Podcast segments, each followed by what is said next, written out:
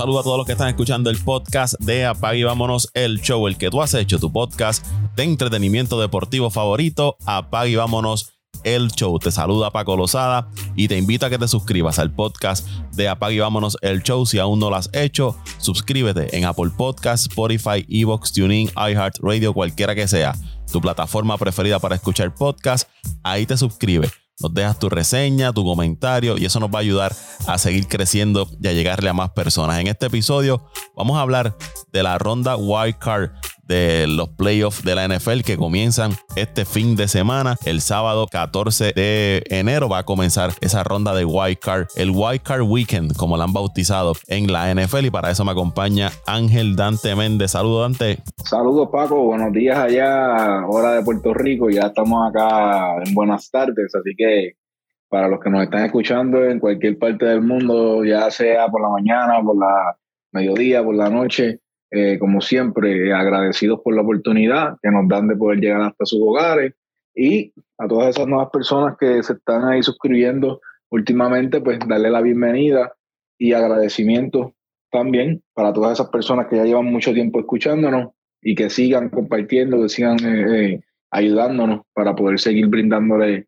estos buenos podcasts de calidad que ya vamos por el segundo del año, Paco. Empezamos fuerte esta semana, el segundo podcast de esta semana, y hablando de todo un poco y como tú dices, ya llegó la, el fin de semana que le gusta a mucha gente luego de, de esa final de fútbol colegial, que son las playoffs de la NFL y que este año van a estar interesantes por demás.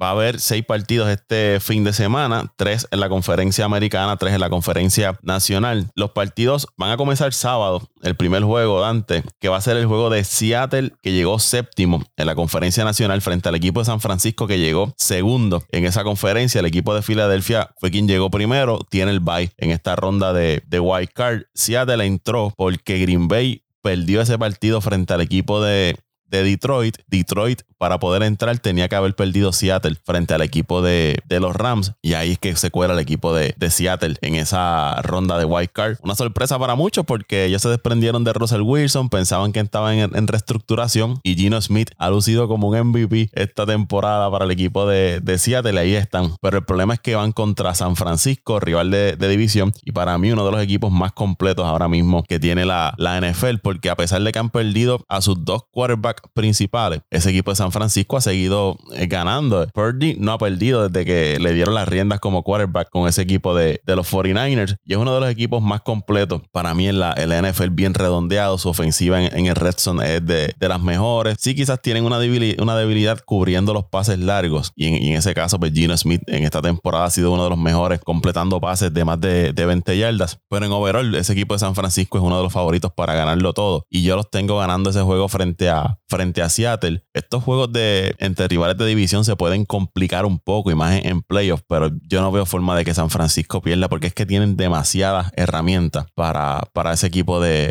Seattle. Yo tengo a San Francisco ganando ese, ese primer juego de, la ronda de White Card. Mira, Paco, yo también tengo a los 49ers ganando en ese partido.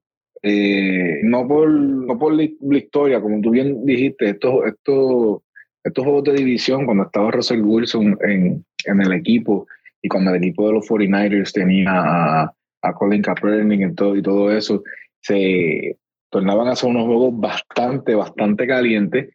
Y luego de ese proceso que llegó Jimmy Garoppolo, eh, también eh, eran unos juegos interesantes que ya vimos que no hace mucho eh, los 49ers llegaron al, al Super Bowl, pero eh, pues esa actitud de que nadie cree en este equipo de Seattle eh, está en ellos.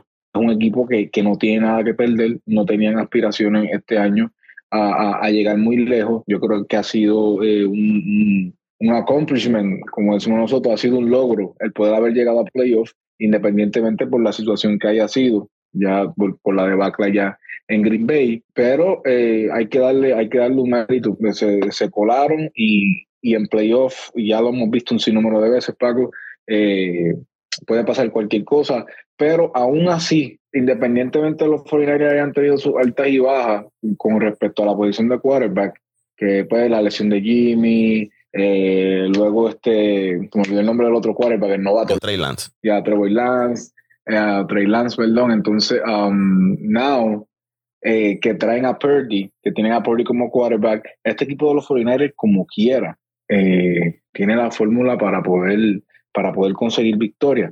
Que así que hay que darle un gran mérito a esa ofensiva que también tiene a una de las mejores defensivas de la liga, comandada por Nick Bosa. Así que, que para mí debe ser el, el Defensive Player of the Year de la liga.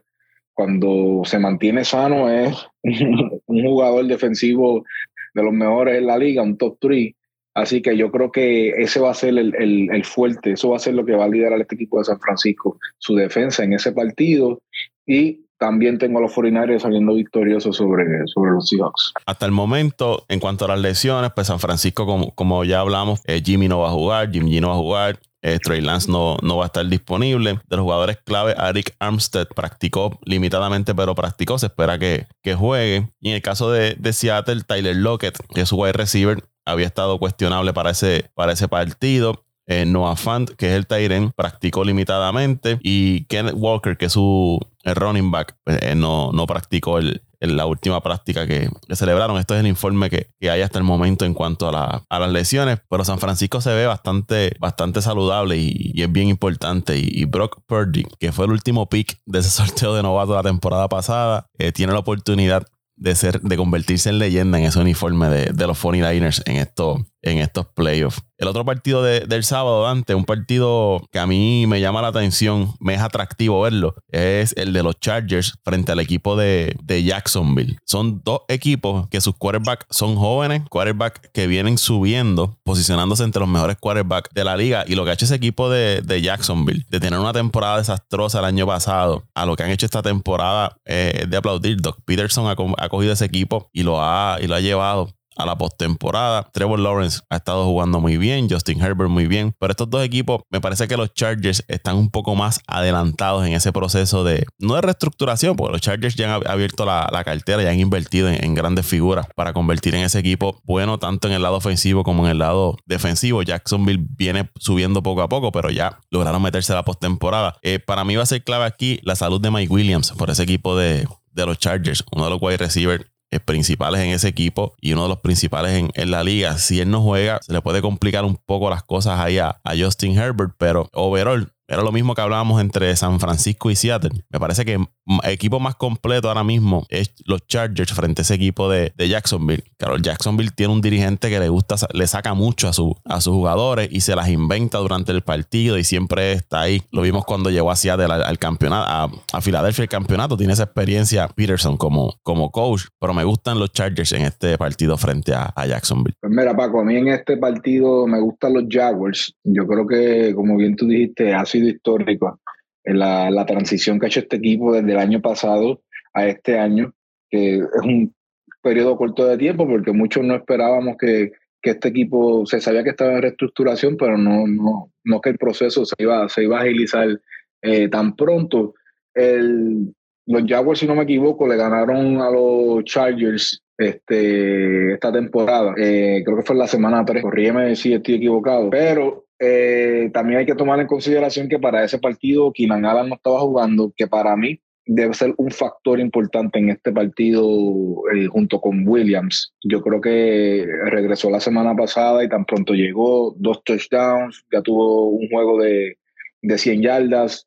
Este, yo creo que esos son los dos, los dos wide receivers junto con, con Eckler y con, y con Herbert deben ser eh, la máxima amenaza de, del equipo de los Chargers pero aún así yo creo que la defensa de, lo, de Jacksonville ha sido una que, ha estado bastante consistente durante toda la temporada y creo que es el fuerte eh, de este equipo de, de, los Jaguars.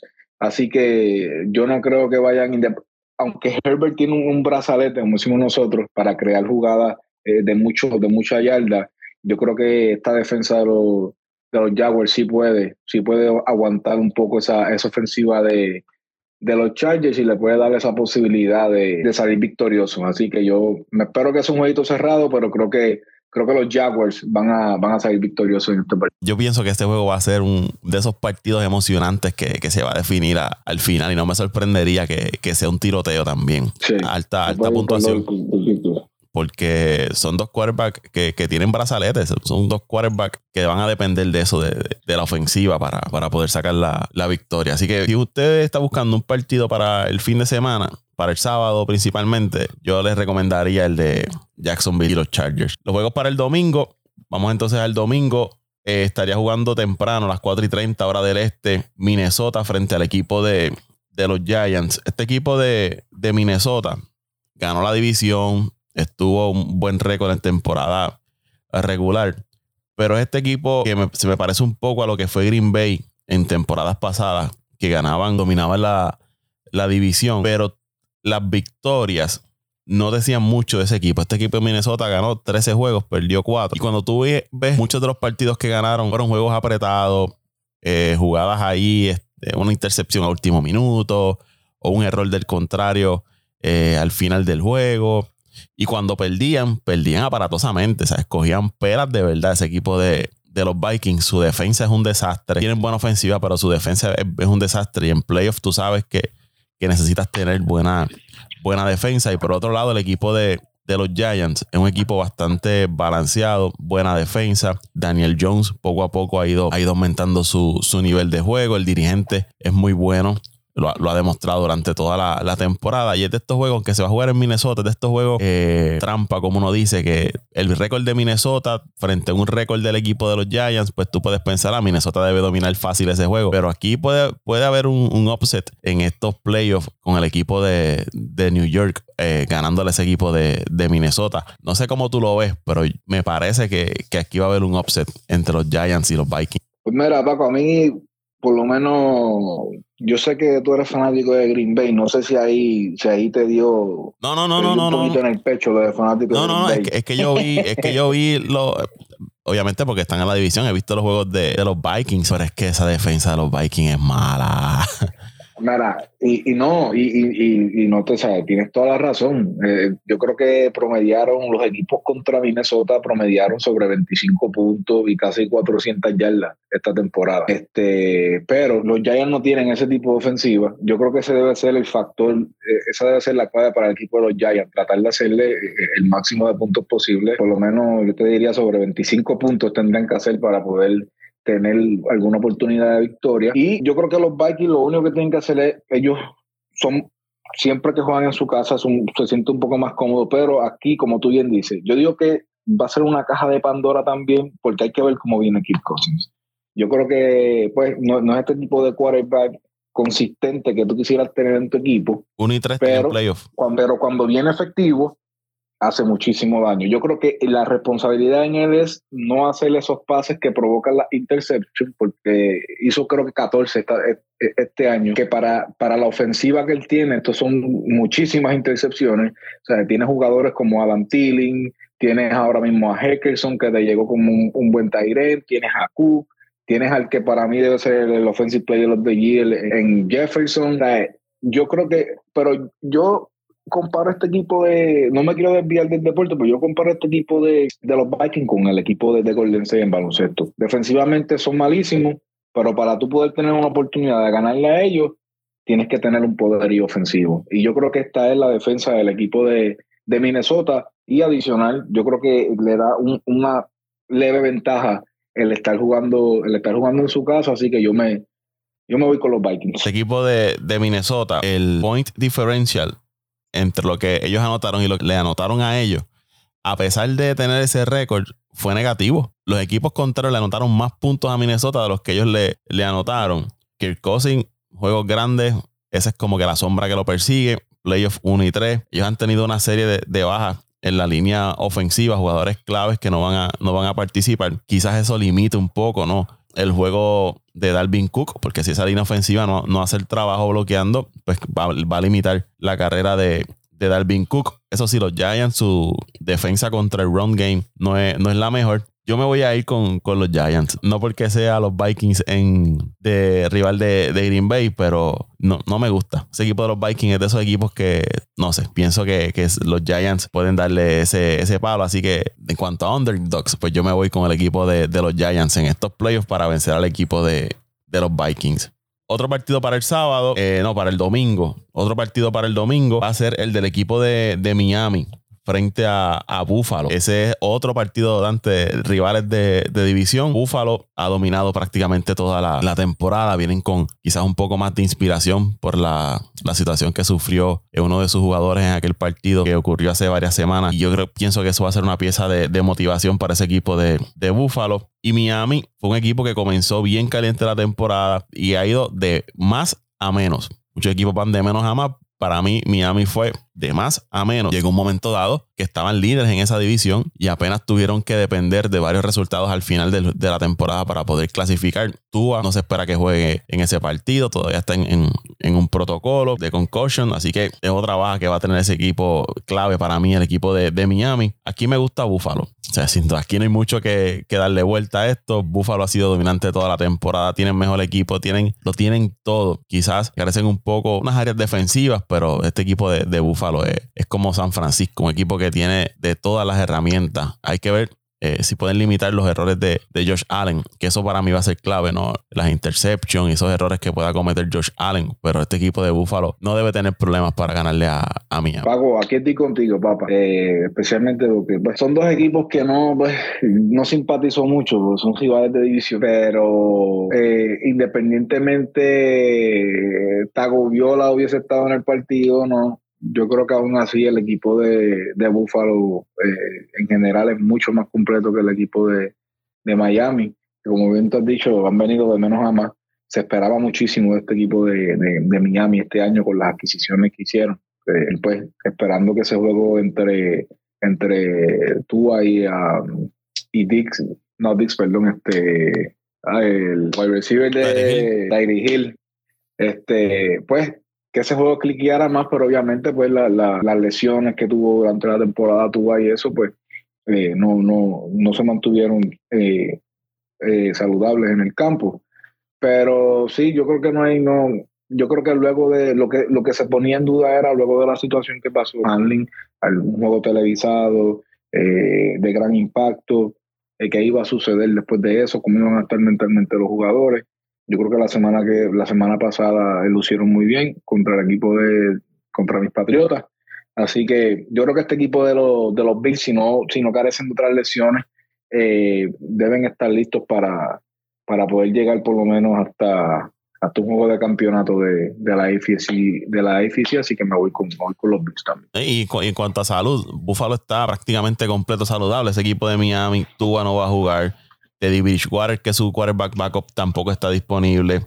Eh, Jalen Wader, que es uno de los wide receivers más rápidos que tiene la, liga, está, está lastimado. Eh, Monster está lastimado. Tienen una, serie de jugadores, ese equipo de, Miami lastimado, que tú sabes que en playoff tú dependes de, es bien importante estar, estar saludable.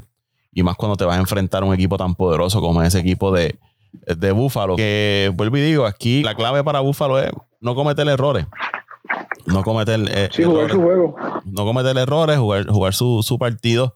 Y, es que tienen demasiado. Yo no creo que, que, Miami tenga las herramientas ahora mismo para manejar ese equipo de, los Bills. Así que estamos ahí iguales. Nos vamos con, los Bills para vencer ese equipo de, de, Miami. Otro desafío para el domingo va a ser el de Baltimore frente al equipo de, de Cincinnati. Un partido que nuevamente pienso que hubiese sido un partido más cerrado de lo, como yo lo veo si Lamar Jackson estuviese en uniforme para el equipo de, de Baltimore. Lamar Jackson no, no va a jugar el equipo de Baltimore, buen equipo, bastante balanceado en ambos lados del balón, ¿no? Ofensiva, defensiva. Pero este equipo de Cincinnati lo demostró la temporada pasada y este año comenzaron un poco frío, luego han calentado y se han convertido en uno de los mejores equipos en, la AFC. Si Lamar Jackson hubiese jugado, me hubiesen puesto a pensar, pero me gusta mucho este equipo de, Cincinnati. Rivales de división otra vez, Dante, muchos mucho juegos entre rivales de división en, esta, en estos playoffs, que eso lo hace más atractivo para mí. Eh, la ofensiva de Baltimore hubiese sido otra si estuviese Lamar Jackson con, con, ellos, porque Jackson puede correrte el balón, puede pasar el balón, puede hacer muchas cosas que para que esa ofensiva gire dependiendo de, de su actuación en, el terreno. Y en el caso de, Cincinnati, es otro de esos equipos que para tú ganarle tienes que generar ofensiva. Es un equipo de mucha ofensiva. Joe Burrow tiene un brazalete también, bien balanceado con Jamar Chase. Es un equipo que depende también de, su ofensiva y han mejorado mucho la, línea ofensiva. Así que yo, yo me voy con el equipo de, Cincinnati para vencer a, los Ravens. Paco, en esta también me voy contigo. Eh, creo que posiblemente hayamos visto los últimos partidos de Lamar Jackson como, como jugador de Baltimore, ya que era gente libre este año, no llegaron a acuerdo con él. Eh, no sé, algo me dice que, que él también se está cuidando de eso, porque pues si no quiera eh, eh, sacrificar un poco la lesión y, no poder tener ese contrato que busca. este equipo de los Bengals no es un equipo que tiene un equipo completo como, como Buffalo, pero eh, posiblemente tiene de las mejores maquinarias ofensivas de la, de la NFL, eh, sorpresivamente comandados con Burrow, que nadie esperaba, llegaron a un Super Bowl el año pasado, así que ya esa, ya por lo menos esa experiencia ya él la tiene. Eh, su ofensiva, como te digo, debe ser lo, lo, que, lo que los lleva a ellos a estar en una buena posición y les da ventaja pero yo creo que aquí el factor para que ellos salgan victoriosos debe ser esa línea ofensiva, como bien tú dijiste. Eh, otra temporada que, que Bobo yo creo que ha sido más de 30 veces le hicieron sacks este año. Así que ese debe ser el factor importante para, para el equipo de, de, Cincinnati, darle ese tiempo eh, necesario a Burrow para poderle conseguir esos targets como, como lo es Chase, que ha sido el jugador que prácticamente lo ha mantenido en conexión toda la temporada. Y poder eh, hacerle ese daño que ellos saben hacer ofensivamente para poder salir victoriosos en, en este partido independiente. El equipo de Baltimore cuenta con una buena, una buena defensa. Creo que esa baja de, de Lamar Jackson eh, afecta a todo el núcleo ofensivo y podemos hablar de, de, de, Mike Andrews, por ejemplo, que desde que salió Jackson su producción bajó enormemente. Así que creo que hay bastante una diferencia bastante grande ahora mismo de ventaja sobre entre los Bengals y los Ravens, así que me voy con, me voy con Cincinnati. Yendo al punto de, la línea ofensiva, eh, claro, comparado, ellos hicieron unos movimientos, hablo de Cincinnati para reforzar esa línea ofensiva, pero para este partido posiblemente ellos no cuenten con Alex Capa, que es su, su guardia derecha súper importante y tuvieron otra baja también esa línea ofensiva, que quizás esto le cause un poco de problemas corriendo el juego y lo que tú vas, digo, perdóname, corriendo el balón y lo que tú mencionas, darle ese tiempo a, Joe Burrow para poder lanzar el balón. Que si esa línea ofensiva no está 100% saludable, cuidado con la presión que le pueda meter la defensa de, los Ravens a, Burrow y ahí le puede complicar el partido. Pero independientemente, aquí va a ser un partido de, ofensiva. Yo, yo no creo que, que, es lo que te mencionaba y lo que tú mencionas, cómo ese equipo ha tenido bajas en, productividad desde la salida de, Lamar Jackson y esa para mí va a ser la, clave. Es decir, eh, los Ravens no van a tener la ofensiva suficiente sin un Lamar para poder eh, parear con ese equipo de, de Cincinnati. Y el último partido de esta ronda de Wildcard es el que se va a celebrar el lunes entre el equipo de los Dallas Cowboys y los Bucaneros de Tampa va a ser ese partido el lunes a las 8 y 15 de la noche, hora del este de los Estados Unidos. Este partido eh, es bien interesante porque Tom Brady parecía que se quedaba a mitad de temporada se quedaban los, Buccaneers fuera de la postemporada, una división loa, por decirlo así. Este equipo entra con, con récord negativo a los, a los playoffs, pero nuevamente Tom Brady al final de los partidos siguió cargando ese equipo de, de Tampa. Han tenido problemas ofensivos durante toda la temporada a pesar de tener jugadores ahí como Mike Evans, eh, Julius Johnson, que Julius Johnson ha estado la mayor parte de la temporada lastimado, pero aún así se colaron en playoffs y usted sabe que tener a un Tom Brady en playoffs, aún así con la edad que tiene, pues es peligroso y siempre ese equipo al que él pertenezca le da una, oportunidad de, tener victorias. Y por otro lado, el equipo de los Cowboys es un equipo con buenos nombres en ese roster, buen personal, pero los errores, principalmente los que comete Dak Prescott, son los que hacen que este equipo de, los Cowboys quizás no pueda dar ese paso adicional para llegar quizás a un, a un, Super Bowl. Porque es un equipo súper talentoso, pero siempre fallan algo, siempre fallan algo en juegos grandes. En esos juegos importantes siempre los Cowboys hacen algo. Vienen las intercepciones de, de Prescott o entonces eh, eh, Elliot no tiene el juego que se espera o la defensa falla, nunca han podido estar eh, suficientemente alineados para dar ese paso adicional al equipo de, los Cowboys. Se va a jugar en, Dallas y este es otro juego, Dante, que, que me pone a pensar, ¿podrá Tom Brady vestirse de héroe y llevar ese equipo de Tampa a la próxima ronda? ¿O los Cowboys lograrán ganar ese partido? Para mí, Dallas debería dominar este partido. Si lo miramos en cuanto a, a roster y personal. Pero es que por el otro lado, lo que te digo, Dallas cuando tiene que demostrar, se caen. Y Tom Brady es todo lo contrario. Cuando tiene que apretar, aprieta y lleva ese equipo al, próximo nivel. Mira, las lesiones de Tampa, Mike Evans está lastimado. El safety, Neil, está lastimado. Kai Rudolph está lastimado. Carlton Davis, que es el, cornerback, lastimado. Julius Jones, lastimado. Vita Bea, que es eh, defensivo importante, está lastimado. Y por el lado de, los Cowboys, está más saludable que este equipo de, Tampa. Así que si ponemos eso en una balanza, pues se sigue inclinando a favor del equipo de, los Cowboys. Yo tengo un, pronóstico aquí, no sé eh, por quién irme, pero si me dejo llevar por esto de las lesiones, pero colocando la situación de la salud, el personal disponible y aunque este equipo de los Cowboys no me guste, no soy fanático de los Cowboys y, fallen en los momentos clave, aunque se juegue en Tampa, me voy a ir con los Cowboys, un partido cerrado, eh, ganándole a Tampa. Pues mira, Paco, yo estoy en la misma página que tú. Yo creo que este equipo de Tampa ha sido un equipo que eh, ha sido bastante inconsistente eh, durante toda la temporada. Eh, viendo que por lo menos esa división, luego de la partida de Drew Brees, eh, parecía que iba a ser fácil para Tampa Bay dominar esa división este año, lo cual no pudo, ya que pues sus bajas en la ofensiva, sus wide receivers no, no estuvieron prácticamente saludables todo, durante toda la temporada. Usualmente siempre estaban, bueno, creo que hubo un partido que no tenían ni wide receiver prácticamente, de tantas bajas que tenían en esa, en esa área, así que hay que ver el nivel de salud de, de los que van a jugar. Y yo creo que aquí la defensa también de los Cowboys, a, pesar de que pues, en estos pasados años se habían enfocado más en, construir esa base ofensiva, eh, que cuando salió Mari Cooper se pensaba que, pues, que su ofensiva iba a bajar y, no ha sido así. Yo creo que Lam ha hecho un buen trabajo como wide receiver.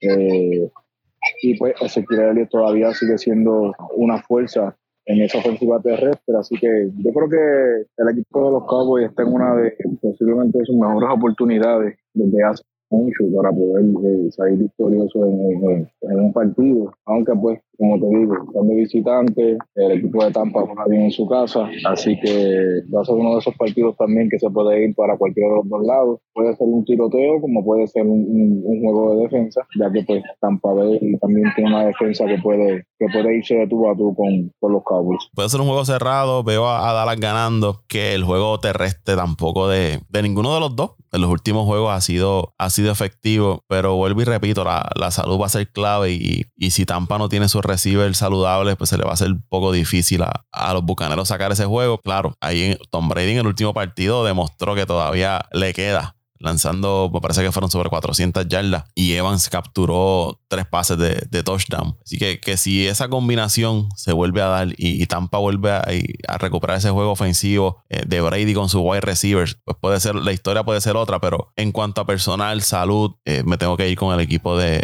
de los Cowboys. Bueno, Dante, hasta aquí estas predicciones de, la ronda de wildcard de la, de la NFL. ¿Dónde te siguen en las redes sociales? Bueno, Paco, me pueden seguir en Twitter en arroba mendiciano underscore 89, arroba mendiciano underscore 89. Al podcast lo siguen en Twitter e Instagram como Apague Vámonos el Show, Apague Vámonos el Show en Twitter e Instagram. Y a mí me siguen tanto en Twitter, Instagram como Paco Lozada PR, Paco Lozada PR. Ahí se puede suscribir, e igual en el podcast, puede dejarnos sus comentarios, puede dejar también sus predicciones de qué equipos van a ganar en esta Wildcard Weekend de, la NFL. Importante, Apple Podcast, Spotify, Evox, TuneIn. Suscríbese, comparte y deje su comentario de apague y vámonos el show. Será hasta la próxima semana. vámonos.